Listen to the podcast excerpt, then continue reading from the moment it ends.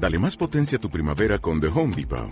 Obtén una potencia similar a la de la gasolina para podar, recortar y soplar con el sistema OnePlus de 18 voltios de Ryobi desde solo 89 dólares. Potencia para podar un tercio de un acre con una carga.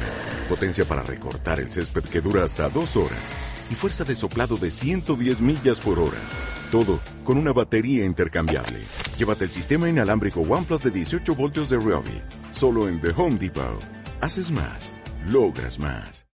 Hola, ¿cómo estás? Es José Luis Moreno y quédate bienvenido a un episodio del podcast de Constelación SEO, el podcast sobre SEO y posicionamiento web de Adestra Marketing. Si es la primera vez que nos escuchas, puedes suscribirte para ser notificado sobre futuros episodios relacionados a este tema. Bueno, vamos a hablar sobre algunas normas SEO de Google relacionadas a encubrimiento y páginas puerta. Es importante destacar que estas normas son sacadas de la política de spam de búsqueda web de Google. Son normas oficiales que están públicas Voy a colocar el enlace en la parte de abajo si quieres eh, profundizar más de estas normas.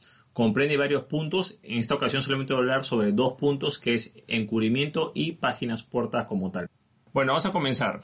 Bueno, el primer punto y la base de todo esto es cuando se enseña contenido distinto tanto para los buscadores como para las personas. O sea, debería ser el mismo contenido que uno busca, debería ser visible tal cual como para los buscadores como las personas. Pero algunos webmasters o algunos sitios web lo que hacen es que muestran un contenido específico para los buscadores y otro contenido totalmente diferente para las personas, lo cual no es adecuado, ¿no?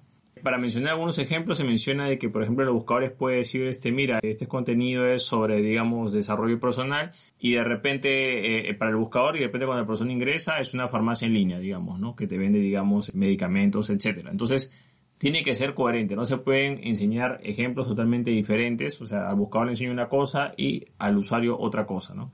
Eso está prohibido y eso puede ser fácilmente penalizable. Por ejemplo, también se menciona de que algunos sitios web lo que hacen es de que, por ejemplo, si el buscador, digamos, realiza una, el robot de Google utiliza una búsqueda, entonces lo que hacen es que si detectan que quien está ingresando es un buscador, lo que hacen es que ingresan parte de los textos colocados en esa búsqueda dentro de un texto especial para que el buscador pueda ver qué es más relevante, ¿no? Y para el usuario en general le enseñan otra cosa o no utilizan esta optimización. Entonces, está prohibido insertar textos, sobre todo si esos textos son producto de un buscador que está explorando el sitio web. No. Hay que tomar en cuenta que hay dos tipos de visitas. Uno son las personas reales y otros son las diferentes arañas o herramientas que tienen los motores de búsqueda para saber exactamente qué es lo que hay ahí, ¿no? Entonces, es importante no diferenciar, o sea, no modificar tanto buscadores como personas tengan la misma experiencia para que precisamente el sitio web se pueda indexar. Si el motor de búsqueda o Google detecta de que hay una diferencia en ese comportamiento, o sea, el buscador le muestra una cara y las personas otra, entonces ahí puede haber una posible penalización. Otro punto que se menciona es que todo lo que corresponde a contenido JavaScript e imágenes tiene que estar optimizado de forma correcta para que se pueda ver por los motores de búsqueda. A veces los motores de búsqueda no van a poder ver todo este contenido. El motor de búsqueda por defecto siempre va a ver texto. En algunos casos va a tener problemas para ver JavaScript o imágenes, pero se menciona de que cada desarrollador web tiene que optimizar ya sea JavaScript o imágenes para que el motor de búsqueda fácilmente, digamos, pueda ver o saber de qué trata. Hay una serie de lineamientos técnicos para cómo se tiene que optimizar. Voy a hablar quizás de la parte más sencilla en este caso, que serían lo que son las imágenes. Por ejemplo, si vas a usar imágenes, bueno, pues se supone que tienes que colocarles el campo alt, porque en el campo alt va a estar la descripción de esa imagen y el motor búsqueda va a saber de qué trata esa imagen. Si tú no llenas el campo alt de la imagen, entonces es difícil que el motor búsqueda sepa de qué trata esa imagen exactamente. El objetivo del campo alt es para que las personas invidentes o que tienen problemas de visión puedan saber más o menos de qué trata esa imagen. Ahora, también se menciona que el, si el campo alt de una imagen se sobresature palabras claves, entonces lo más probable es que eso sea penalizado también. Ejemplo, estamos viendo esta imagen que aparece, no sé, pues como la balanza de la justicia y, el símbolo de la justicia en un escritorio entonces podemos colocar, no sé, pues estatua de la justicia, digamos, ¿no? O representación de la justicia en un escritorio, etcétera, ¿no? Esa sería una imagen descriptiva ideal. Sin embargo, si, no coloco nada, obvio que eso no se va a poder identificar qué trata, pero si coloco demasiada información, como por ejemplo, este, servicios legales, eh, servicios legales eh, en Bogotá, servicios legales en Lima, asesoría de justicia, estatua de justicia encima de la mesa, o sea, como hizo colocar un montón de cosas que no tienen sentido, demasiadas palabras, lo que va a pasar es que eh, Motor Buscar va a tomar eso como un spam, digamos. Estoy utilizando el campo alt para hacer spam. Entonces, solamente se tiene que utilizar el campo alt para describir la imagen. Por supuesto que, a ver, a no colocar nada, colocar algo de alt te va a ayudar, pero no abuses de eso. No está bien que coloques una frase descriptiva pero no comiences a, pues, a poner un montón de palabras o textos porque simplemente van a penalizar porque ya es una sobreoptimización como tal. Entonces, aquí lo importante es que utilizas, si utilizas JavaScript o imágenes, tienen que estar optimizadas para que el motor de búsqueda pueda, digamos, ver y saber de qué trata precisamente esos dos recursos. Otro punto que se menciona es lo que respecta a malware o virus. Por ejemplo, si un sitio web por casualidad está infectado, si el motor de búsqueda lo detecta, automáticamente va a poner un baneo. Va a aparecer una pantalla roja diciendo que el sitio web puede ser peligroso, que posiblemente ha sufrido ataques, etc. Ahí hay que hacer una serie de procedimientos. Generalmente el sitio web que está infectado con malware o con virus va a perder posiciones o va a tener esa ventana restrictiva con una pantalla roja. Lo que tiene que hacer Webmaster o nosotros es inmediatamente hacer el trámite correspondiente, ir a a Google Search Console, notificar eso a Google. Por supuesto que antes de notificar tenemos que desinfectar el sitio, para eso tenemos que utilizar un servicio de desinfección de servidor. Puede ser, por ejemplo, el propio servidor de ese servicio o es un servicio externo. Una vez que ya hemos desinfectado el servidor y hemos retirado todo el malware o todo el virus, además de que, por supuesto, implementar las medidas de seguridad del caso, le notificamos a Google que hemos resuelto el problema mediante Google Search Console y se quitará esa restricción. Para evitar este problema de malware, bueno, pues lo bueno es que utilices contraseñas eh, seguras. También se recomienda, por ejemplo, que utilices el código HTTPS, actualices tus plugins, si utilizas WordPress, que utilices tu, actualices tus plugins, tus templates, etcétera, y tu WordPress, por supuesto, para que no haya problemas de vulnerabilidad. Pero lo importante que sepas es de que si Google detecta este tipo de malware, automáticamente va a poner esa restricción. Sin embargo, hay que tomar en cuenta que en caso de malware la restricción va a ser más o menos temporal. Una vez que se resuelva, bueno, eso se levanta ya que el motor de búsqueda entiende que los sitios infectados con malware lamentablemente pues son producto de ataques de terceros y a veces una persona no busca eso, ¿no? Pero lamentablemente sucede. Lo importante que sepas que si hay algún tipo de infección o un tipo de este problema, vas a ser retirado de las búsquedas de forma momentánea, ¿no? Vamos con otro punto que lo que menciona es el contenido restringido. Acá, por ejemplo, Google menciona eh, que, digamos, si ellos van a ver un sitio, eh, por ejemplo, hay unos sitios que son, por ejemplo, de pago o área de miembros, bueno, se supone que si el motor búsqueda no va a poder entrar, entonces no va a poder evaluar. En este caso hay unos procedimientos técnicos especiales para que el motor búsqueda pueda ver de qué trata, digamos, ese sitio. Cuando una persona ya es miembro o, digamos, ha pagado la suscripción o, digamos, tiene esa área de miembros habilitada, si quieres que se indexe como tal. Pero aquí pone un ejemplo de lo que corresponde a los servicios de suscripción de noticias. Entonces, por ejemplo, hay unos sitios de noticias que quieren estar posicionados, no quieren ser netamente privados, entonces lo que hacen es de que dan un contenido gratuito. Entonces el propio Google recomienda de que siempre ofrezcas una sección gratuita o que se pueda ver para que se pueda indexar. Ya que si bloqueas todo, restringes todo por un tipo de suscripción o un área de miembros, se va a bloquear todo porque Google no va a poder ver lo que está pasando por ahí, ¿no? Salvo que siga ciertos procedimientos técnicos, pero Google menciona, por ejemplo, que es para lo que son los, eh, digamos, los portales de noticias, menciona que lo ideal, si bien hay portales, artículos de, digamos, de diferentes periódicos o diarios que hay una parte gratuita y una parte pagada, menciona que lo ideal sería que dar entre 6 a 10 artículos gratuitos para que la persona pueda leer y después de ese tope ya quizás poner ese bloqueo o esa restricción. Entonces dice que esa más o menos es la proporción adecuada, ya que de esa manera el sitio se va a poder indexar, pero también va a poder eh, quizás monetizar con las suscripciones que pueda tener. Entonces, eh, siempre se recomienda que si vas a poner un tipo de restricción, siempre que esa restricción no sea total, sino que des espacio a ver un poco de lo que hay para que precisamente te puedas indexar un poco por ese contenido que está libre y ya lo demás ya puedes restringirlo, ¿no? Bueno, esos son unos puntos que yo tomo en cuenta sobre lo que es encubrimiento. Ahora vamos con otra sección que es lo que corresponde a páginas puerta. Las páginas puertas son, digamos, algunas páginas que tienen como objetivo eh, captar tráfico y dirigirlo a otro con unas páginas, digamos, que no van a ser las finales. Por ejemplo, se menciona de que hay sitios web, digamos, que replican la página principal o una sección específica haciendo ligeras variaciones en el URL y ligeras variaciones en el home principal.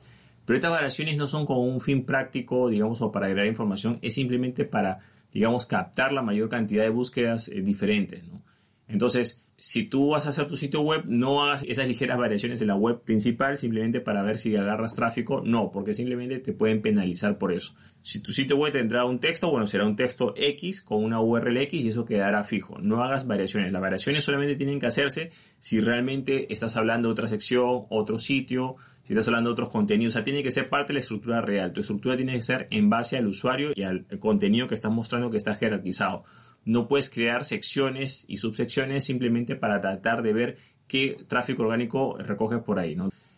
Bueno, otro punto que hay que tomar en cuenta son las páginas relacionadas a regiones y ciudades. Entonces, muchos sitios web lo que hacen es de que crean URLs eh, con eh, ciudades específicas, o regiones específicas y las redirigen a una home principal. Eso también pasa mucho con eh, sitios web que de repente compran dominios por regiones, ¿no? el, punto país, y lo redirigen a una web principal. No es que esté mal tener páginas eh, separadas por regiones o ciudades. Lo que está mal es utilizar eso como página de entrada para canalizarlo hacia otro sitio. O sea, no estás utilizando esas URLs como corresponde, sino que simplemente las estás utilizando para canalizar, para captar tráfico y de ahí la rediriges a una home principal. No es el deber ser. Siempre cuando tengas una región, una ciudad, una página por región o ciudad, tienes que darle la funcionalidad del caso. Generalmente eso también a veces pasa mucho por los idiomas. Si tienes una página de idiomas, bueno, pues tendrá que tener una URL con idiomas, contenido de idiomas y la gente se tendrá que quedar ahí. No es que todo se redirige a la home principal porque simplemente estás tratando de posicionarte por palabras claves por regiones y ciudades que en realidad no estás agregando valor, ¿no? Deberías, digamos, agregar valor de otra manera.